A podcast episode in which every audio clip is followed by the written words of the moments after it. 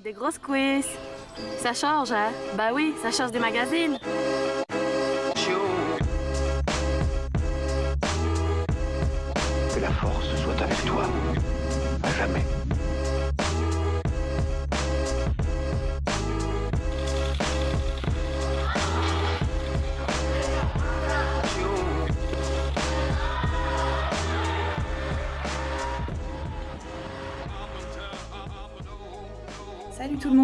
Vous écoutez l'épisode 2 de French Weightlifter, le podcast qui vous plonge dans l'univers de l'haltérophilie française. Aujourd'hui, je donne la parole à Joachim, fondateur et coach chez iLift, qui va nous parler de sa philosophie de l'entraînement, de sa vision du coaching haltéro dans le monde du CrossFit et de l'importance de l'individualisation dans la programmation. Pour commencer, est-ce que tu peux te présenter et nous expliquer un petit peu quel est ton parcours en tant que coach et en tant qu'athlète avant euh, de créer euh, la structure iLift? On dit Oui. e-lift ou iLift On dit high lift. C'est un terme anglais en fait. High lift, je, je soulève tout simplement.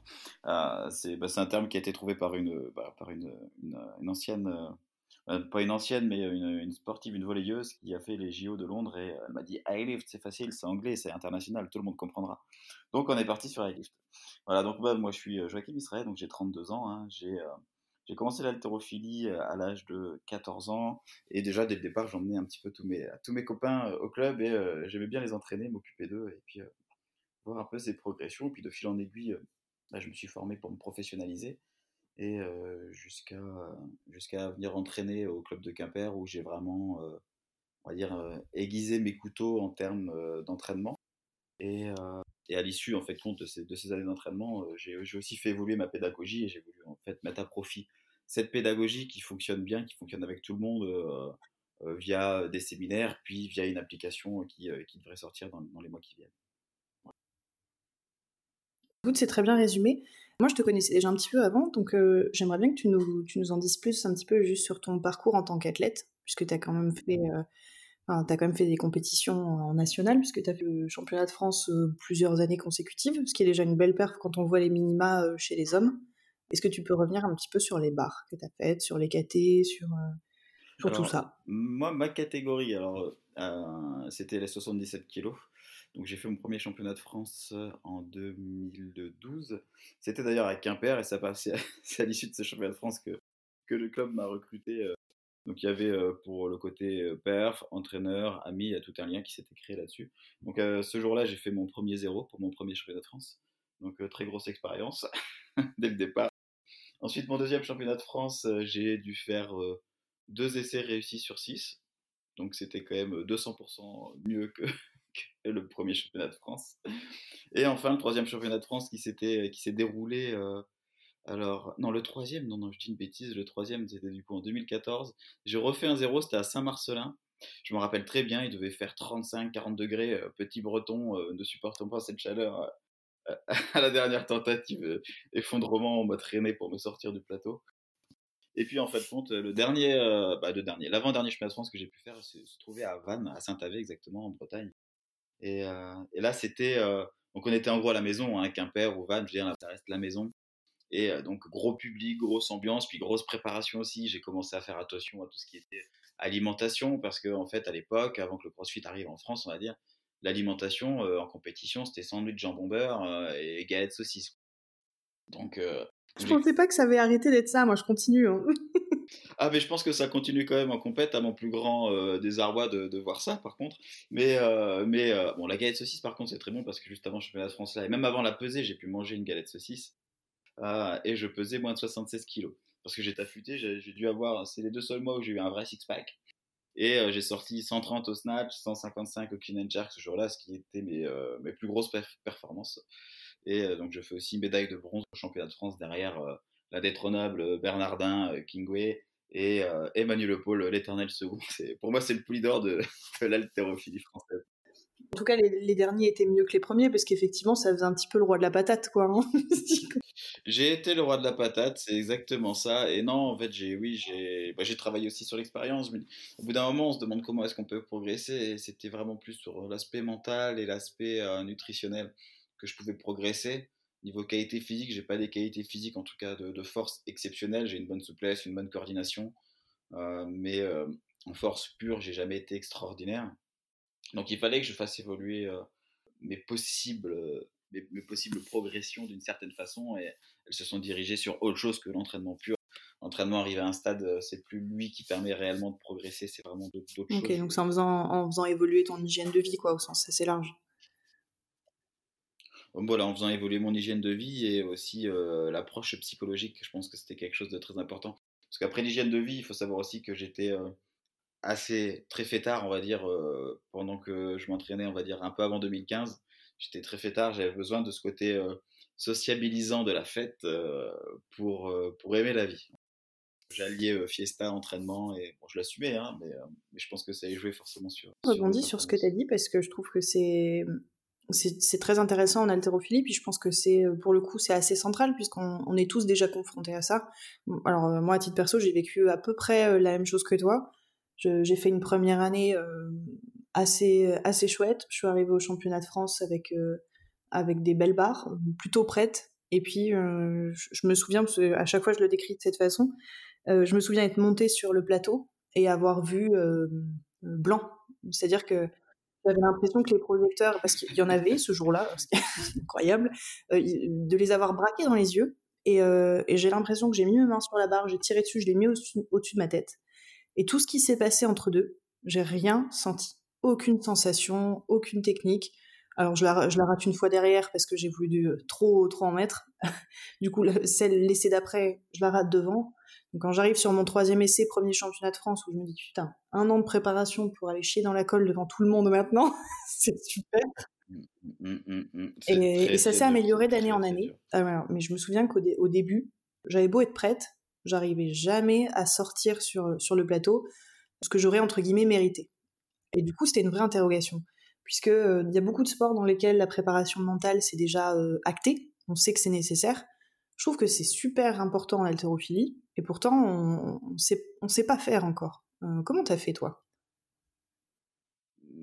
Alors, j'aimerais bien rebondir aussi sur ce que tu dis d'un coup, parce qu'on ne sait pas faire, c'est un peu comme l'alimentation, c'est un peu comme euh, la méthodologie d'entraînement, ces choses-là. En fait, compte l'haltérophilie en France, c'est euh, une discipline sportive qui ne crée pas d'économie, sauf depuis que le, CrossFit commence à arriver. Et en fait, quand quelque chose ne crée pas d'économie, ça ne crée pas, ça ne suscite pas un grand intérêt des gens et donc on s'intéresse pas plus que ça à comment optimiser, donc dans le cas de l'haltérophilie, la performance et les résultats.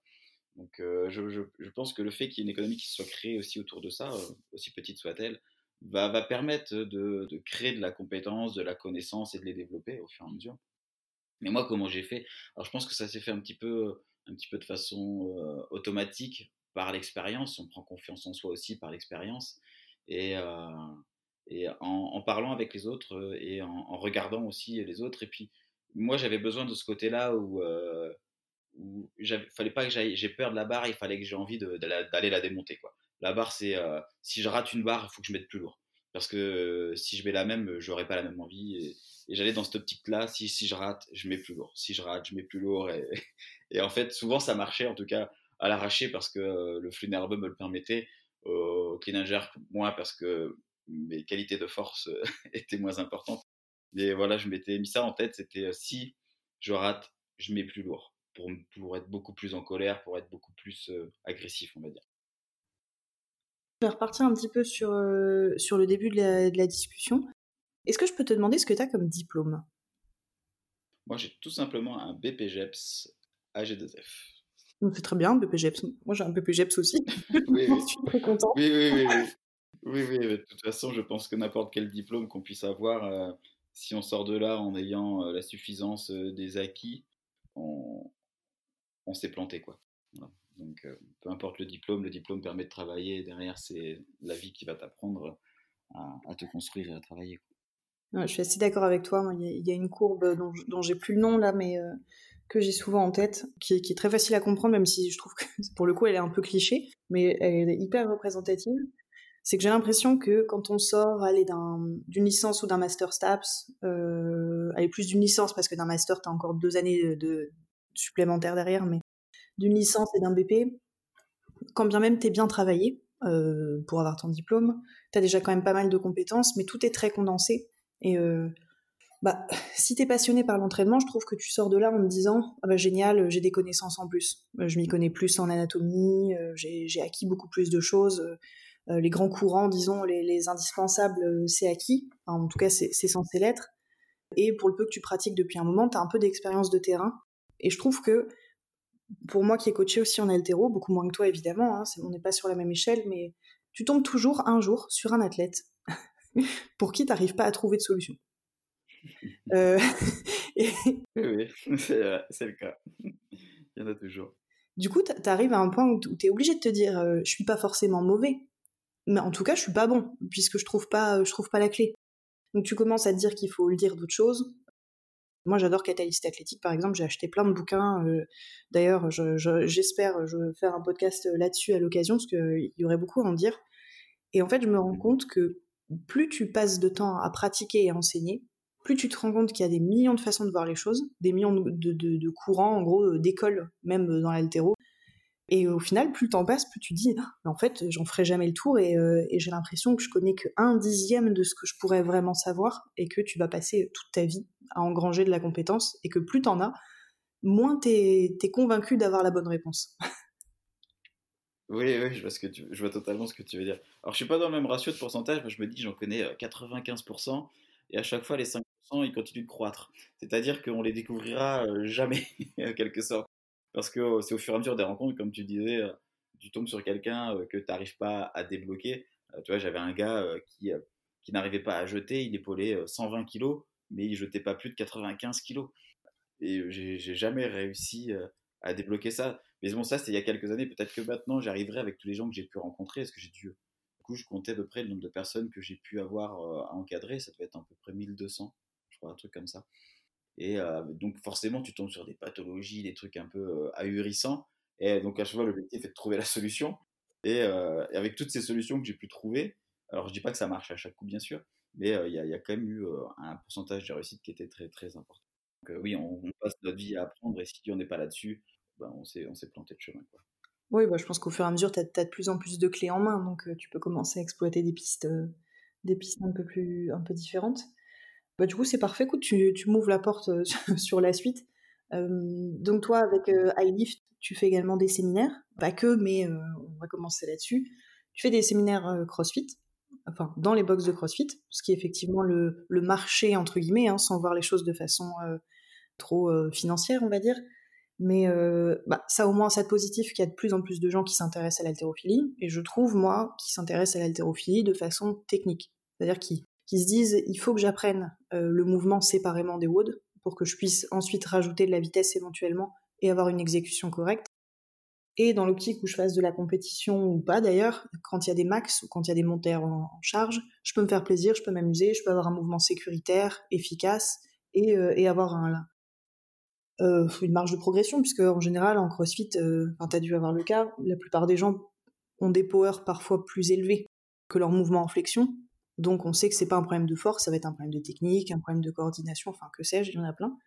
La première question que je vais te poser du coup, c'est euh, quelle différence tu vois pour toi entre la façon dont tu coaches des crossfitters et la façon dont tu coaches des haltéros alors je garde quand même une base assez similaire qui est pour moi donc la, construction technique.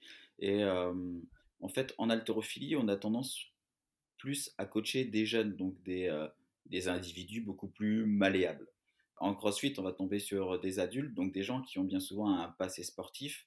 Alors ceux qui ont un passé sportif, entre guillemets, à haut niveau, qui ont déjà poussé la bécane, ça va être assez facile, mais souvent les gens qui ont euh, des, gens adultes qui vont avoir, euh, on va dire, plus de 30 ans, vont être beaucoup moins malléables. Donc l'approche est vraiment différente, on va être plus dans...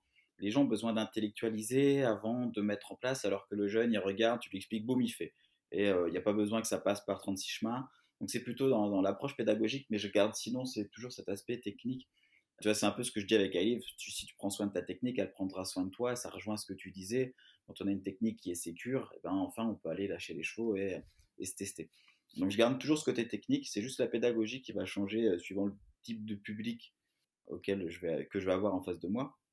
Mais voilà, ce côté technique, d'haltérophilie pure, de comprendre comment on fait. Je pars du principe que si on sait faire un mouvement en squat, si on sait faire un squat snatch ou un squat clean, on saura faire un power ou, euh, on saura faire un power clean ou un power snatch. Alors que malheureusement, dans bon, c'est des choses qui évoluent bien sûr, et parce qu'on y travaille aussi nous en tant que. C'est euh, enseigner ces mouvements d'haltérophilie sont enseignés de la façon la plus simple possible, donc vers les mouvements de power pour accélérer le processus de mise en route vers un WOD.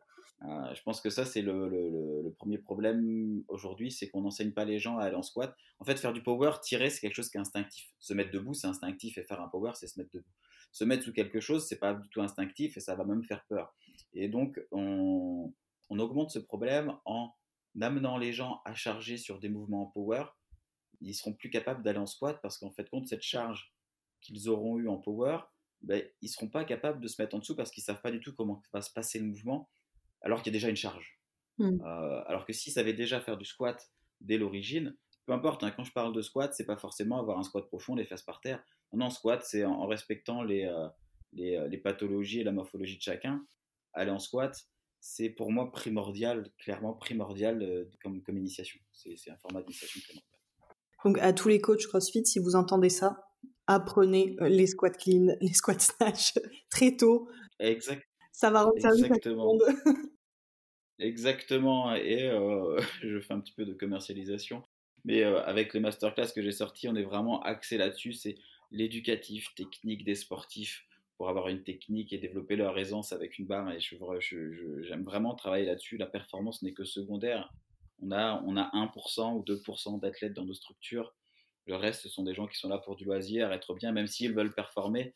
T'es performer pour être bien, c'est pas, euh, voilà, c'est, ça reste quelque chose de sain. Avec le recul que tu as, je ne donne pas de, je te donne pas de chiffres, euh, ce serait un petit peu bizarre de donner une liste, ouais, mais quelles sont les, les erreurs que tu vois le plus revenir quand tu coaches en, CrossFit? Les erreurs des, techniques, sportifs? Oui, voilà, c'est ça. Les erreurs techniques, souvent c'est euh, cette action des hanches. En fait, compte euh, l'extension de hanche, il y, a, une extension de hanche qui est pour la gym, il y a une extension de hanche qui est pour l'altéro l'extension de hanche pour la gym, euh, il y a une contraction des fessiers qui va être euh, très proximale. C'est-à-dire que le fessier va être vraiment très tourné, il va y avoir un peu une rotation externe des fémurs. Et en altéro, en fait, compte, si on insiste cette contraction, on va avoir une projection de la barre vers l'avant. Alors que la barre, elle avancera toujours forcément un petit peu, parce que quand on se met debout d'une position de départ, le bassin monte, mais le bassin avance aussi, ce qui fait que la barre va légèrement s'éloigner. Et pour moi, en fait, compte cette contraction de hanche entre la gym et l'altéro, en fait, la gym, le crossfit, quand, on le, quand on voit crossfit, on voit que la gym passe avant l'altéro. Donc, ce côté, en fait, extension de hanche en gym ne doit pas se reproduire en altéro. Il y a une extension de hanche qui se fait quand on se met en position debout. On ne doit pas exagérer cette contraction de cette extension de hanche en altéro. Et c'est vraiment ça le plus gros problème. On va avoir des, barres qui partent devant, des sauts vers l'avant ou ce genre de choses. C'est quelque chose qui est assez euh, assez fréquent. Et aussi euh, le si on doit prendre le, plus simple encore, c'est euh, souvent on met trop lourd.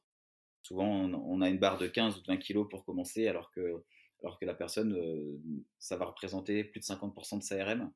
Et pour moi, ça, c'est quelque chose de problématique. Donc, j'invite tout le monde à avoir des barres de 2,5, 5 kg euh, dans sa structure et en masse plutôt que d'avoir en masse des barres de 20 et 15 kg. Euh. Ouais, c'est pas toujours facile en, termes d'équipement, mais effectivement, ce serait, ce serait cohérent.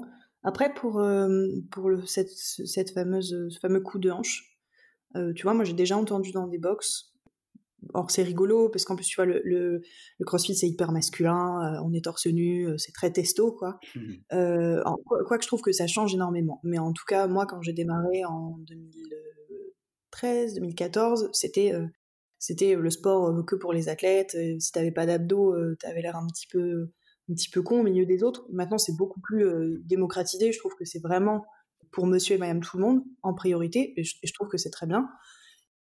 Tout ça pour dire que bon, il euh, y, avait ce côté un peu, euh, un peu macho, un peu, un peu bourrin de dire il faut mettre un coup de zizi dans la barre. Alors, bon, c'est vrai que quand tu analyses cette phrase, il y, a plusieurs problèmes, problèmes techniques. Euh, mais c'est surtout, pour aller au-delà de ça, il y a aussi beaucoup de gens qui m'ont posé la question en tant qu'altéro de façon constructive, parce que par exemple, ils avaient vu les, des vidéos sur Holding Gym, sur Grip, et que moi alors je trouve que effectivement je comprends que ça puisse être un peu trompeur le fait que les vidéos soient au ralenti tu vois que les athlètes tirent les trapèzes vers l'arrière et tu l'impression qu'en toute fin d'extension en fin de troisième tirage, deuxième, troisième tirage, ça dépend comment tu, choisis de les découper, mais tu as l'impression qu'il y a un engagement des hanches vers l'avant. Et que du coup, les gens qui n'ont pas forcément un bon coaching en altéro dans leur box, euh, et qui ont du coup, je trouve ça positif, la curiosité d'aller regarder euh, la gestuelle d'athlètes professionnels pour essayer de reproduire, puisqu'au final, les êtres humains, on est comme ça, hein, comme les singes, mmh on regarde et on essaie de reproduire. Euh, mais du coup, c'est un peu trompeur. Du coup, comment t'expliques, quand tu regardes ces vidéos au ralenti, que tu cette impression-là, qui pourtant, qui pourtant est pas, est pas réellement une poussée de hanche vers l'avant? Alors, il y, a toujours quand même un contact en fait avec les, de la barre avec les hanches, mais voilà, c'est dans ce sens-là, c'est la barre qui vient aux hanches, c'est pas les hanches qui vont à la barre. Et il faut aussi savoir que les grip ou la Wolfing Gym, toutes ces vidéos de slow motion des champions, c'est souvent, c'est toujours à des charges très lourdes. Et à, ces charges lourdes qui représentent euh, deux fois le poids du gars, en gros, et eh ben le mec il va devoir tirer très très très très très fortement en arrière parce que s'il y a 150 kg devant lui et que lui il pèse 75 kg, eh ben il doit en plus de ça euh, continuer à donner une certaine vitesse à sa barre pour qu'elle puisse continuer de monter pendant qu'il va chuter. Donc il va devoir tirer très fort vers l'arrière pour que son poids en fait compte l'énergie qu'il mette puisse euh, emmener la charge de 150 kg alors que lui n'en pèse que 75. C'est un peu comme sur une balance, si euh, d'un côté tu mets 75 kg et de l'autre 150, euh, bah, la balance elle tombera du côté des 150, donc on va devoir tirer très très fortement en arrière. Donc on emmène la barre.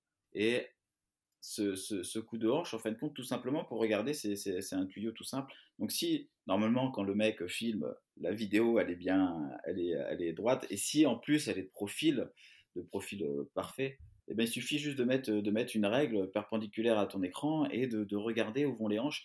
Et à, aucun moment, les hanches ne passent devant les talons. Si on prend un axe perpendiculaire par rapport au sol, à aucun moment les hanches ne passent devant les talons, parce que les hanches sont le point de puissance. Et c'est comme on lutte face à une énergie, euh, face à une masse qui représente 150 kg, euh, si en plus notre énergie sort de cet axe, entre guillemets, ce qui va euh, ce qui va dissocier, on va dire, c'est le milieu de la balance, hein, le point d'équilibre. Eh ben, si le bassin part vers l'avant, vers la charge, ben, c'est fini, c'est impossible. En fait, c'est juste de la logique, c'est de la logique mécanique hein, et physique. Hein, c'est vraiment du bon sens. Donc non, non, c'est impossible que, des hanches puissent pousser une charge vers l'avant. Et j'en reviens un peu à ce côté gym qu'on retrouve beaucoup dans le CrossFit. Cette extension de hanche, elle doit pas exister à ce point-là. Elle doit pas être aussi proximale, si on doit rentrer dans le terme technique.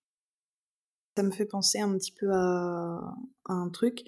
Par rapport à cette analyse, effectivement, des chaînes au grip et autres, si tu es un petit peu passionné et que tu les épluches, tu, tu peux voir qu'il y a différentes écoles. Enfin, je pense que la plus, la plus facile à identifier, c'est la russe, ou en tout cas la Klokov, avec euh, les pieds très, très resserrés.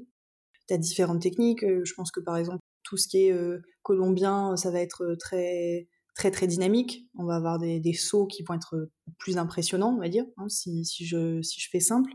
Alors qu'à l'inverse, euh, chez les Américains, euh, aller chez les Anglais, même si c'est encore euh, c'est pas encore un sport archi développé chez eux, chez les Allemands, tu vas avoir des, techniques souvent un, peu plus en puissance ou en puissance décalée, quoi, avec un, une légère ouverture sur les pieds en réception.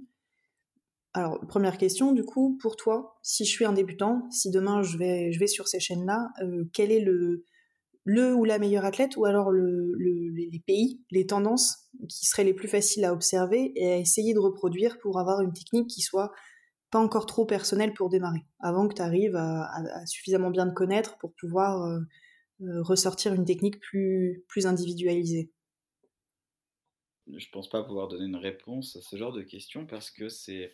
En fait, je pense que. Ou alors, dans ce cas-là, plutôt à l'inverse que de ne pas donner une réponse, donner une réponse qui va être beaucoup plus large, c'est essayer un petit peu tout. Euh, essayer un petit peu tout. Euh, je pense que c'est très important d'essayer. Hein. c'est un peu comme ce qu'on pouvait avoir comme, discussion en amont tout ça. C'est essayer des choses, tester. Et puis ce qui fonctionne, on le regarde. Ce qui va être important pour moi, je pense, c'est de, de, se sentir bien, de ne pas avoir de gêne, de ne pas avoir de douleur et de se sentir efficace et jouer avec sa barre. Parce qu'en effet, il y a, on va dire, on est dans un pays où c'est un melting pot de gens, il y a toutes sortes de nationalités chez nous, et, euh, c'est génial. Et c'est ce qui rend aussi la tâche beaucoup plus compliquée pour les coachs, c'est-à-dire que tu vas prendre euh, un russe et un chinois, pourquoi ils vont tirer de façon différente? Euh, Le chinois, il est bréviline, donc il va être beaucoup plus en jambes. Tu vas bien voir que le tirage d'un chinois, il n'est jamais très dynamique, alors que le tirage d'un russe, c'est toujours d'une explosivité astronomique, par exemple. C'est les, les, qualités physiques et les morphotypes sont différents. Donc si on est en mesure d'identifier un petit peu son morphotype, quels sont ses points forts, points faibles, je suis plutôt fort en squat, plutôt fort en deadlift, euh, plutôt construire sa technique par rapport à ça et regarder dans ce cas-là, si on s'intéresse à un sportif, à un athlète plus précisément, regarder est-ce que ses performances, du moins le, ratio de ses performances ressemble aux miennes? Et là, peut-être que je pourrais m'y identifier. Mais euh, encore une fois, de toute façon, il faut faire quand même confiance à son coach dans le CrossFit. Si on n'a pas confiance en son coach, euh, il faut, peut-être changer tout bêtement. mais je pense qu'il faut, aller il faut, savoir se construire sur le plan pédagogique et c'est vraiment aussi là-dessus sur lequel je travaille et que je commence à mettre à disposition en fait du contenu euh, pédagogique avec iLift et notamment les masterclass pour apprendre à se construire. C'est-à-dire que je n'enferme pas les gens dans une technique. Ce n'est pas mon but. Mon but c'est de rester dans les lignes larges. Euh, comment on passe sous sa barre, comment se sentir bien, comment sentir si son placement de main est bien, si son placement de pied est bon, euh, quel écartement. Il n'y a pas de, je, ne donne pas de, choses systémiques ou standardisées je suis un anti-standardisation de la technique. Et, je pense qu'il faut essayer plein de choses tout simplement. Et, en effet, s'inspirer, regarder les gens qui ont très une grosse, qui aiment bien entre guillemets cette imagerie mentale, se, se, représenter un petit peu en train de faire le mouvement de quelqu'un d'autre. Si ça leur, si ça leur sert, il faut le faire. Il faut essayer, il faut essayer un petit peu tout. Je pense. Ça, ce qui me fait penser que il faudrait avoir été quand même relativement un bon athlète et être un bon athlète, ça ne veut pas forcément dire avoir des, des barres avec des chiffres indécents pour être potentiellement un bon coach. Puisque, enfin, moi en tout cas, quand j'ai appris, quand j'ai été formée à l'origine, je me souviens qu'on me disait tout le temps, ce qui est important, c'est les sensations. Tu vois, est-ce que tu sens que tu es en déséquilibre avant? Est-ce que tu sens que tu pousses sur tes jambes? Est-ce que tu sens tes trapèzes sur la fin de ton tirage? Il y avait beaucoup de, c'est pas seulement c'est réussi ou c'est raté, c'est beaucoup est-ce que tu as, fait la bonne gestuelle et est-ce que tu as senti tel élément ou tel élément? En gros, est-ce que tu as, conscience de ce que tu es en train de faire? Ce qui me fait penser que pour être potentiellement un bon coach en altéro, il faut que tu sois toi-même un bon athlète pour que tu puisses savoir euh, qu'est-ce que je dois ressentir, à quel moment, comment, si c'est pas le cas, comment je corrige, d'avoir un minimum d'expérience de ça euh, pour pouvoir transmettre ensuite de façon efficace. Oui. Euh, bon athlète, je sais pas, mais faut avoir pratiqué en tout cas, c'est sûr, et s'être investi dans sa pratique. Voilà, c'est un peu comme ce que tu as un peu ce que tu dis, je pense, forcément d'avoir des barres euh, indécentes, mais oui, il faut s'être investi dans sa pratique et avoir creusé. Et, est ce que tu dis, avoir ces sensations. Voilà, un bon coach, c'est un coach qui va, faire qui, va, qui va demander du feedback à ses sportifs. Si un coach, il n'a qu'un format descendant dans sa pédagogie, il n'aura pas de résultat pour moi, c'est destructeur en fait compte de donner du format descendant. C'est comme tout ce qui est le système de formation, même le système scolaire, pardon, je balance. Le système scolaire qui est sur un format descendant, je trouve ça totalement stérile. Et comme tu dis, voilà, faire ce côté feedback, comment tu t'es ressenti, comment tu as vécu les choses, est-ce que tu étais bien, ça correspond pas à la technique que je t'ai demandé de faire. Mais si tu étais bien et que tu t'es senti efficace, alors on va creuser ces choses-là parce que si tu te sens bien et efficace, il y a plus de chances que tu performes en toi, te sentant bien. Je suis assez d'accord. J'ai eu la, chance d'aller à, Dubaï et donc du coup, euh, comme, euh, comme forcément je suis sur les réseaux sociaux, je suis allée directement à Inner Fight, qui est une boxe euh, assez connue puisqu'à l'époque, maintenant ça a tourné un petit peu, mais il y avait des athlètes qui faisaient les games qui étaient dans cette, dans cette boxe-là. J'ai eu la chance de faire un cours avec André Houdet, que, que certains connaissent dans le CrossFit puisqu'il été coach pendant un moment également à, CrossFit Louvre. Et, et moi, j'y étais allée aussi en regardant avec un, regard de honneur de boxe à l'époque. Et euh, j'avais été surprise par une chose, et, euh, et, je la comprends de plus en plus maintenant, c'est que euh, il nous avait expliqué que ils n'étaient pas très branchés programmation. Il y a la partie programmation pour la boxe, qui est faire le programme des cours au quotidien, qui, est, qui est, le cœur de ton métier et qui est, qui est un indispensable. Hein. Les gens, ils payent pas seulement pour venir rentrer dans une salle et voir un, un mec en short qui, va, qui va leur donner des conseils. Quoi. Il faut quand même que ce soit structuré. Voilà. Donc ça, c'est la partie indispensable, sachant que voilà, si t'es pas très à l'aise avec ça, par exemple en CrossFit, euh, mais ça vaut euh, également en altéro, euh, tu vas sur crossfit.com, tu fais le programme du jour, tu rajoutes du skill éventuellement, tu t'adaptes à ton public, bref, ça c'est un cours standard. Mais ils n'étaient pas forcément très branchés programmation compétiteur, d'abord parce que c'est très difficile, à partir du moment où tu mets le tampon compétiteur, tout le monde se sent compétiteur, parce que personne n'a envie de se cataloguer comme débutant ou euh, niveau moyen, on va dire. Tout le monde a, plutôt envie de se dire qu'il est bon et, c'est légitime. Donc du coup, ben, tout le monde voulait faire euh, la prog compétiteur et, la limite de ça, c'était qu'effectivement, bon, ben, c'est, ça se limitait à envoyer de l'information avec des gens qui le faisaient chacun de leur côté et que eux, ce qu'ils avaient pris le parti de développer énormément, et moi je suis, je suis convaincue que c'est une très bonne chose effectivement, surtout par rapport à ce que tu viens de dire, c'était de se dire, ben, je fais pas de prog, je fais plus de services comme du coaching individualisé. C'est-à-dire que je prends moins de personnes, mais par contre, je fais euh, de la prog individualisée, je fais du feedback et, euh, et j'apporte une plus-value. Donc oui, le service est plus cher, et euh, ça peut être la limite hein, pour certaines personnes, mais de façon beaucoup plus constructive. C'est-à-dire que tu, c'est des conseils qui te serviront toujours. C'est-à-dire que même si tu dis je fais de la prog comme ça pendant six mois, puis un jour j'ai plus trop les moyens, ou alors je me sens un peu plus à l'aise, j'arrête, les conseils ils te serviront toujours parce qu'ils sont personnalisés. Et tu les auras pour la vie, quoi, hein, potentiellement. Mmh totalement. Est-ce que, euh, alors moi, je, comme tout le monde, hein, je, vois que, je vois que ça fleurit sur les réseaux sociaux, que ce soit en crossfit ou en haltérophilie. Est-ce que toi, tu es pour une programmation généraliste ou est-ce qu'au contraire, tu es vraiment un fervent partisan de l'individualisation? Alors, je suis un fervent partisan de l'individualisation, bien sûr. Euh, après, il y a ce côté économique que tu peux comprendre aussi, c'est-à-dire faire une, programmation que tu vas vendre pas très cher et que tout le monde peut acheter. Eh ben, ça prend pas beaucoup de temps de faire une programmation que tu vas vendre 20, euh, 30 euros par mois, mais que tu vas vendre à 1000 personnes, plutôt que de faire des programmations que tu vas vendre 120, 150, peut-être 200 euros par mois, et tu vas t'occuper de 3 à 4 personnes. Voilà, donc je pense qu'il y a des gens qui font aussi le calcul comme ça. Moi, j'adore le côté individualisation, mais j'ai aussi envie de véhiculer mon approche. Donc c'est pour ça, là, je suis pas vraiment sur une programmation, par exemple avec Alif, je prends mon exemple. C'est plutôt des séances, et chaque séance qui va avoir, elles vont avoir en quelque sorte une thématique pour se chercher techniquement. Ensuite, tout ce qui va être programmation, en tout cas pour de la compétition, oui, c'est obligé d'individualiser. C'est impossible pour moi de faire de la compétition en faisant du, mouvement général ou alors c'est pareil, euh, on se met tout de suite des limites, on sait déjà quelles limites euh, on va atteindre. Et j'aime pas entraîner des gens en me disant euh, bon, bah, on a déjà ces limites là qui sont en place. Non, non, j'ai envie que voilà les chakras ils s'ouvrent et, qu'on puisse vraiment creuser ensemble, creuser à deux comment évoluer et puis surtout on peut avoir du feedback. Et un bon coach a le feedback de son sportif. Une programmation générale n'offre pas le feedback de son sportif. Ou alors il n'est pas écouté tu vois, d'un point de vue économique, je, je suis même pas certaine. Euh, après, euh, j'ai pas le nez dans, dans ces chiffres-là. Je pense qu'il y a plein de, de, personnes qui font des programmations qui, qui, auraient des données un peu plus précises que, que moi là-dessus, mais Sûrement, oui. je, je suis même pas sûre pour l'aspect économique parce que je le vois autour de moi. Soit tu as une très grosse prog, euh, comme Train, euh, prépare dans ce moment sur le CrossFit par exemple, euh, et les gens achètent parce que voilà, on est sûr de la qualité. Il y a des athlètes internationaux qui, voilà, qui, font aussi la pub, ça a une grosse aura. Par contre, je pense que pour les plus petites prog, et quand je dis plus petites prog, je, ne remets pas en cause leur, euh, leur, qualité ou quoi que ce soit. Hein. C'est plus que euh, en termes de, du nombre de personnes potentielles qu'elles touchent, c'est moindre par rapport aux, mastodontes qu'on connaît. Je, pense que même d'un point de vue économique, c'est un peu limité puisque la plupart des gens, il y en a un qui paye et il, screen et il l'envoie aux autres. Et je pense que du coup, je, me pose la question de, faire ce genre de choses parfois parce que je me dis c'est vrai que si tu veux faire quelque chose de qualité, ça prend du temps.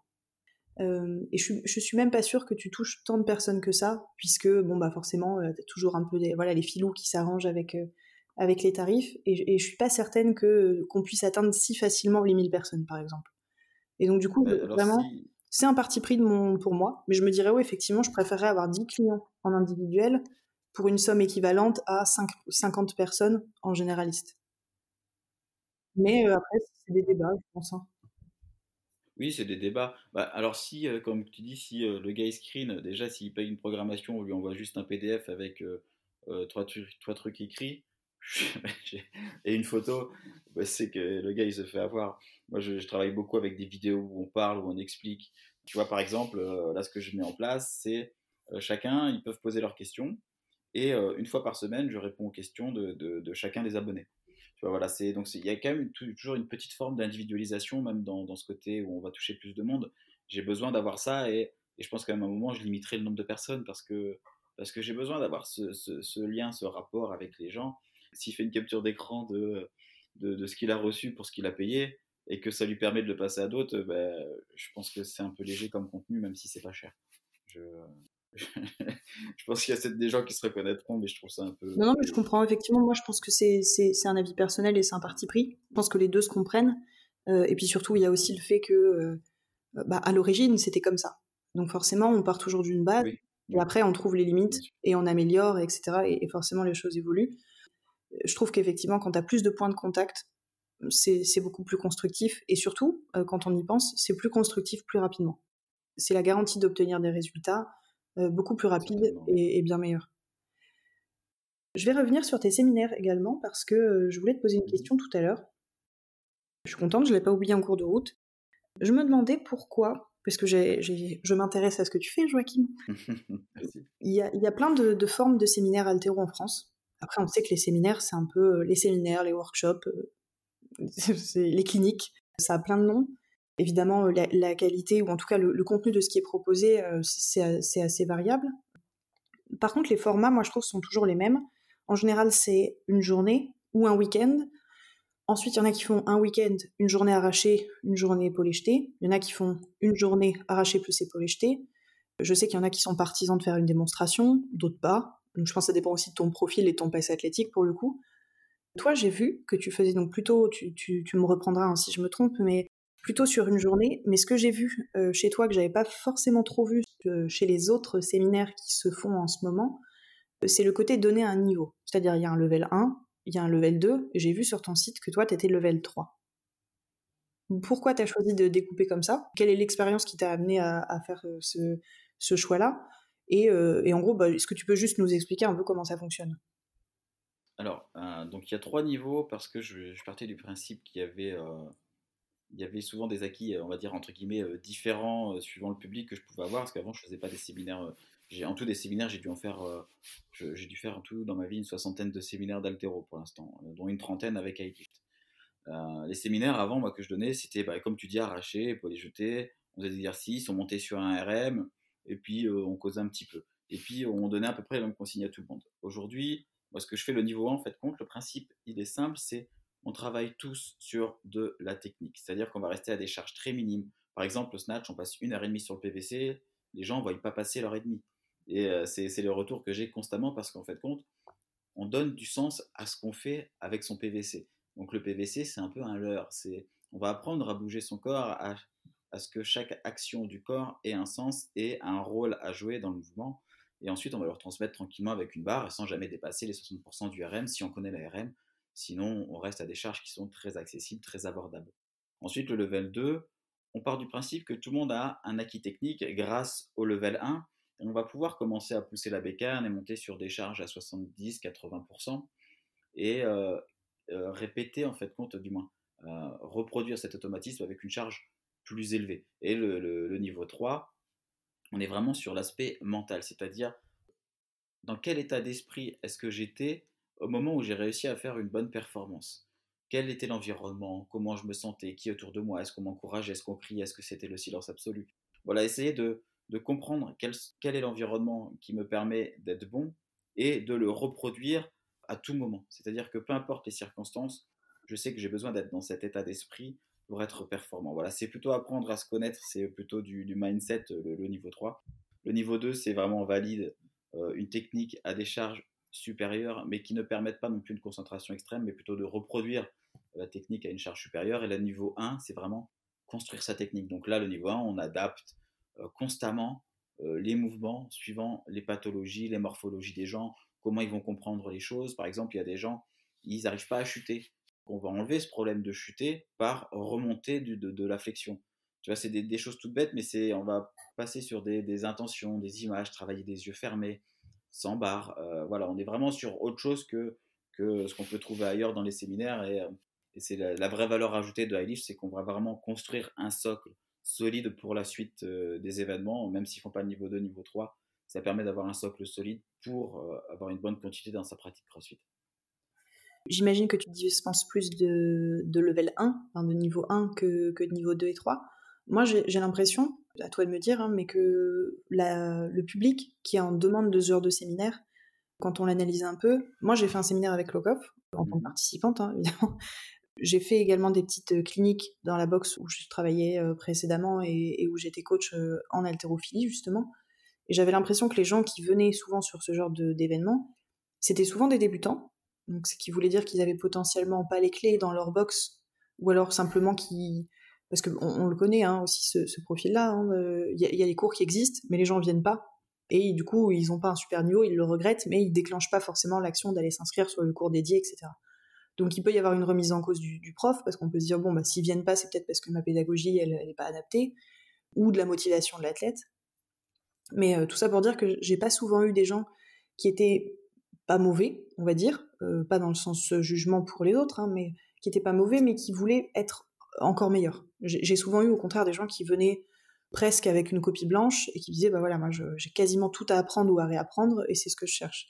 Euh, est-ce que toi, tu as beaucoup ce profil-là ou est-ce que tu as aussi quand même un, panel de personnes un peu plus expérimentées qui viennent pour faire de, je dirais, de l'ajustement?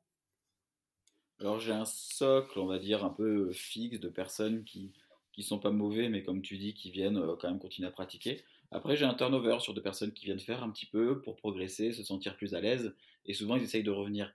Et euh, je sais que les cours d'haltérophilie, maintenant, ils sont tout le temps pleins. du moins, ils étaient tout le temps pleins, parce que maintenant c'est fermé ils étaient tout le temps pleins.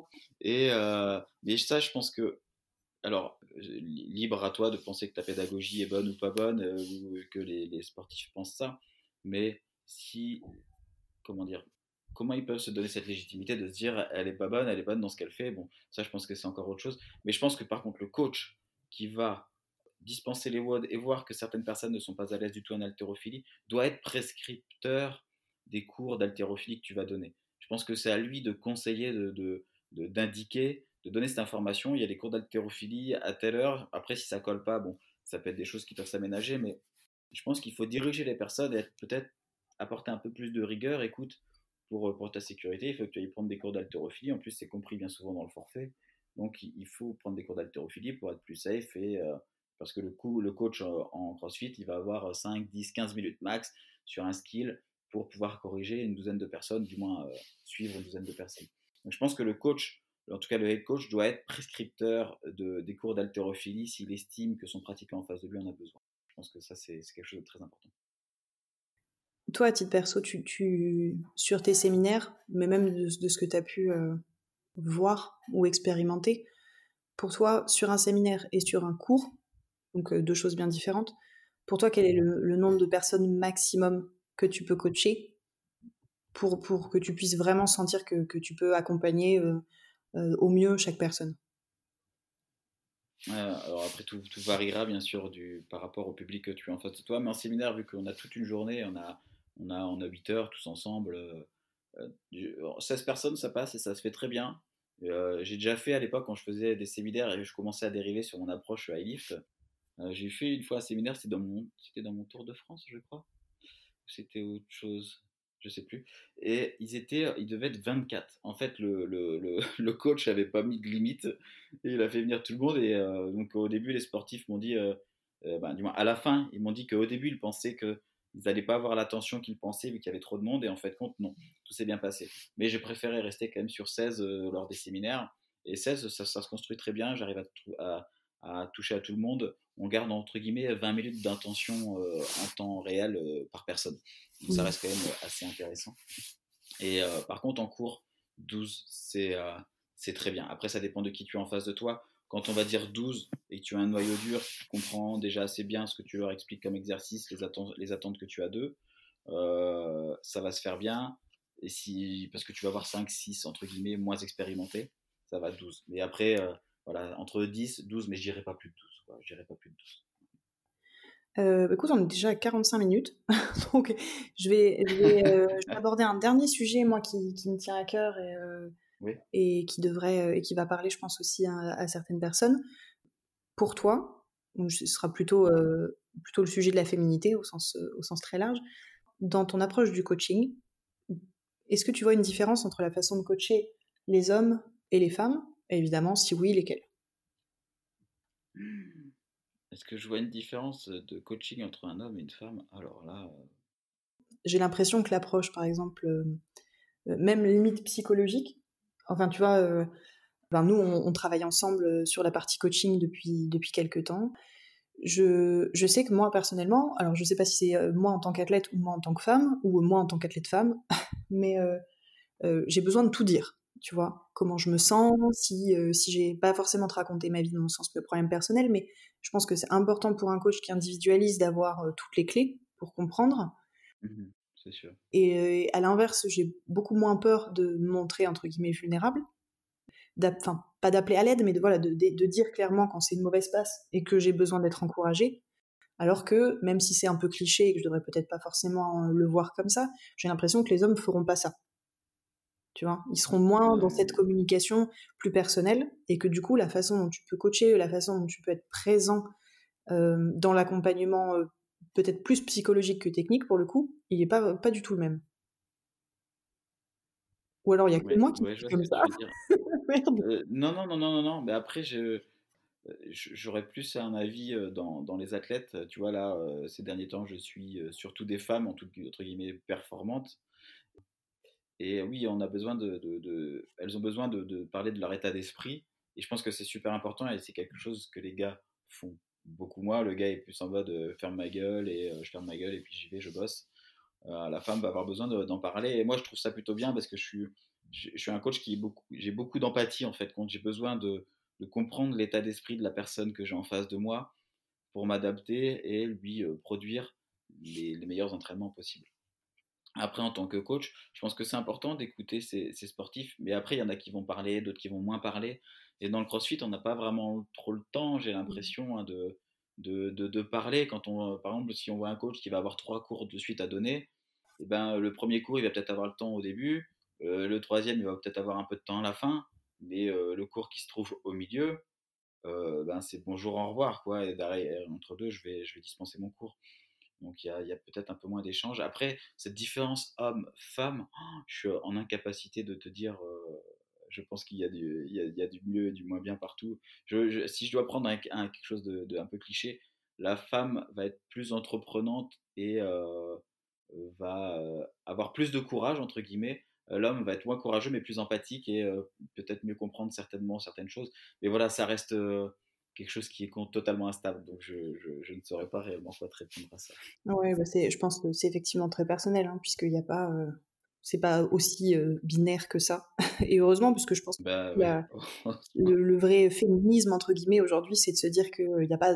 Enfin, pas homme-femme, c'est juste qu'une femme, elle doit juste être capable de faire la même chose qu'un homme. Évidemment, pas en termes de charge, hein, mais en termes juste de, possibilités. Et que tout le monde trouve ça tout à fait normal sans se dire euh, c'est deux catégories différentes. C'est juste un individu qui fait des bars. Voilà, ça devrait, ça devrait être ça. Pour moi, c'est ça être moderne. C'est avoir une approche qui soit pas du tout sexuée, qui soit juste euh, une approche de la ah performance et de l'individu. Ah oui, oui, oui. Oui, comme tu dis, et puis même au-delà de ça, je pense que le, c'est pas la femme doit être capable de faire ce que fait un homme, parce que je pense que la femme a quand même, j'ai envie de dire, beaucoup plus de compétences, en tout cas de, euh, de, de, détermination dans une tâche qu'un homme. Alors ça, c'est un constat qui est assez personnel de, de, ce que je peux voir. Mais et je pense que l'homme devrait s'inspirer de ça aussi. Et je pense que, ok, une femme doit peut-être faire la tâche d'un homme, mais un homme doit être capable de, faire aussi la tâche d'une femme. Je veux dire, il faut qu'on reste vraiment dans, un, dans une, symétrie absolue. Je dire, il n'y a pas de féminisme, de masculinisme, je ne sais pas comment on peut dire. Mais voilà, je veux dire, chaque individu a ses, plus, chaque individu a ses moins, et, et un individu reste un individu. Quoi. Et du coup, je te pose une dernière question euh, là-dessus. Je suis désolée, j'avais décidé de m'arrêter, mais en fait, j'ai encore plein de questions. Euh, mais je t'en prie. Je sais que tu coaches aussi Manon Angonèse, euh, qui est une mhm. athlète internationale en CrossFit, qui, malheureusement, et, j'en suis bien triste, mais qui devait faire les CrossFit Games cet été. je ne sais pas encore trop comment, comment ça va fonctionner pour, pour eux. Je ne sais pas si c'est annulé, si c'est reporté, si pour l'instant c'est maintenu en tout cas, j'espère pour elle, quoi qu'il en soit, qu'elle les fera et que s'ils sont décalés, elle sera euh, toujours bien de la partie, puisque euh, à ce niveau-là, euh, on, ne peut pas dire que ce soit pas mérité. Est-ce que tu peux m'expliquer brièvement ce que, ce que tu fais avec elle, puisque toi, tu fais vraiment 100% haltérophilie, donc comment tu arrives à, à lui rajouter de la technique et un travail spécifique à destination du CrossFit? Alors oui, donc Manon, elle a, elle a, un double objectif. Elle a les CrossFit Games pour lesquels elle est qualifiée cette année, et elle a les championnats d'Europe d'haltérophilie pour lesquels elle est qualifiée cette année aussi. Donc les championnats d'haltérophilie ont été décalés au mois de juin. Donc moi, comment je travaille avec Manon? Donc suivant ces périodes aussi, parce qu'elle va avoir des périodes qui vont être euh, plus euh, aéro, d'autres périodes plus euh, force. voilà, il y, a des périodes. Et ben moi, je me cale aussi sur ces périodes. Hein. Je suis pas le chef de file dans l'entraînement. C'est Mathieu Dubreuil de Force 5 qui est le chef de file de l'entraînement de Manon là-dedans. Donc moi, je, m'adapte un petit peu à tout ça et aux besoins de Manon euh, pour, pour tout ce qui va être haltérophilie. Donc on a, on a recréé un socle technique, en fait, compte, on va dire tous les 2-3 mois, on va rajouter une petite pièce technique au puzzle qu'on va ensuite valider, qu'on va retransmettre et valider petit à petit sur, sur des charges plus max. Alors par moment, bien sûr, on va être axé sur du, de, de, des choses comme ça. quand elle va rencontrer une difficulté en WOD euh, sur euh, de l'altéro, eh on va essayer de comprendre euh, d'où vient cette difficulté, comment l'intégrer, comment mieux la reproduire. Alors Manon, ça reste une athlète qui a de, grosses qualités de force physique, donc souvent l'altéro n'est pas son péché, mais si on doit la comparer à, à des haltérophiles professionnels, il y, a, encore du travail par rapport à la force. Voilà. Donc il y a tout un équilibre à trouver par rapport à ça. Et euh, non, maintenant, après, c'est quelqu'un qui a de grosses facultés de compréhension. C'est-à-dire, on va lui expliquer quelque chose, elle va dire Ah, ok, ça marche, boum, et boum, c'est en place. C'est très rapide. Et je pense qu'un sportif de haut niveau, s'il n'a pas, du moins un sportif, s'il n'a pas cette capacité-là, c'est dur d'arriver de devenir sportif de haut niveau. C'est-à-dire de comprendre et de rebondir tout de suite parce qu'elle est, coachée à distance tout le temps maintenant. Et voilà, quoi, c'est. Euh, comment dire? C'est vraiment, je m'adapte en fait compte à sa demande. Je m'adapte à ses besoins et on construit les séances, des cycles suivant ses besoins, suivant ses compétitions et suivant ce que moi aussi j'observe et les, besoins qu'elle peut avoir. Ok, ok, bah c'est top. Ça doit être euh, très intéressant de, de, bosser avec elle. En tout cas, elle a très bonne presse dans le milieu, donc, euh, donc ça doit être une, une belle expérience. Oui, totalement. Et elle a un côté, elle a même, je, je reprends aussi un peu là-dessus sur ce que tu dis, c'est elle a un côté très éthique elle est très antidopage. Tous les sportifs avec qui j'ai pu travailler, je leur demande s'ils sont déjà dopés, s'ils sont dopés ou s'ils ont l'intention de se doper. Parce que c'est quelque chose qui est malheureusement tabou et euh, c'est pas un tabou qui. Moi, je n'ai pas, forcément de tabou par rapport à ça. C'est juste, je pose cette question et pour le savoir, elle, elle est très très antidopage. Elle est même anti-paracétamol, si on peut aller au bout des choses. Euh, et j'adore ce côté-là où, en fait, elle construit sa performance autour, grâce à, son environnement, à son alimentation, euh, ses amis, euh, son, tout ce côté social. Je veux dire, c'est, elle est vraiment très intéressante. Donc, je connais pas euh, tous les autres crossfitters qui ont ce niveau, mais si on doit s'inspirer de quelque chose ou de quelqu'un pour aller chercher de, la performance ou le meilleur de soi-même, je pense que c'est certainement, bah, en tout cas pour moi, la meilleure personne que je connaisse pour le moment. Ouais, elle a l'air très. Comme, si, je résume, en tout cas, moi, c'est l'impression que j'en ai, c'est qu'à travers les réseaux sociaux, donc c'est quand même un tout petit, une toute petite lucarne, mais elle a l'air très équilibrée, tu vois. Tu sens pas. Euh, moi, pour avoir côtoyé euh, certains crossfitters de bon niveau, récemment ou même, euh, même il y a plusieurs années, quand tu as des discussions perso, des fois, tu sens un petit peu le, le mal-être de la personne qui est écrasée par par ses objectifs ou par, euh, par la taille de, de, ses rêves, quoi, et, qui s'en retrouve un peu paralysé, qui en perd le plaisir.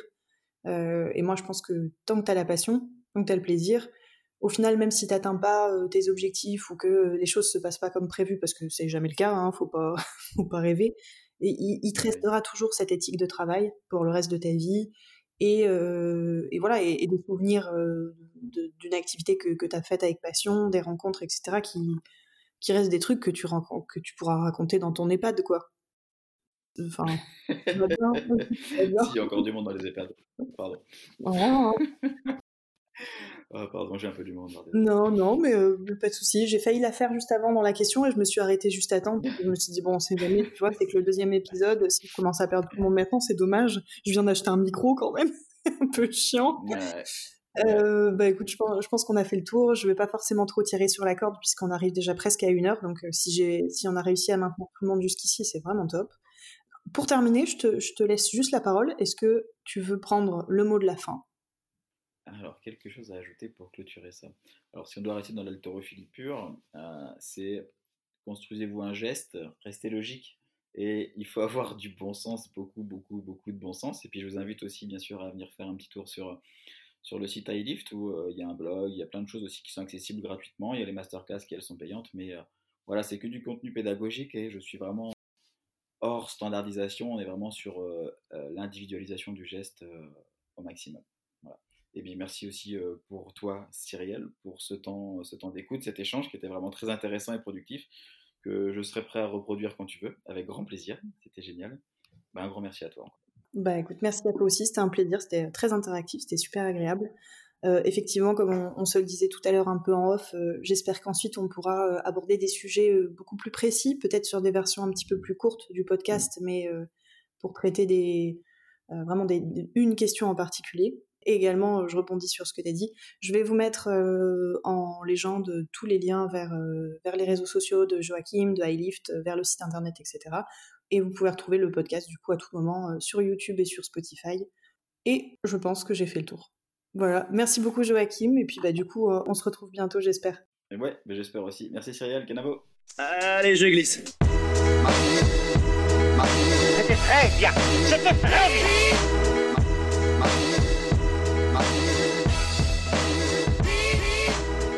Merci de rien, au revoir messieurs dames.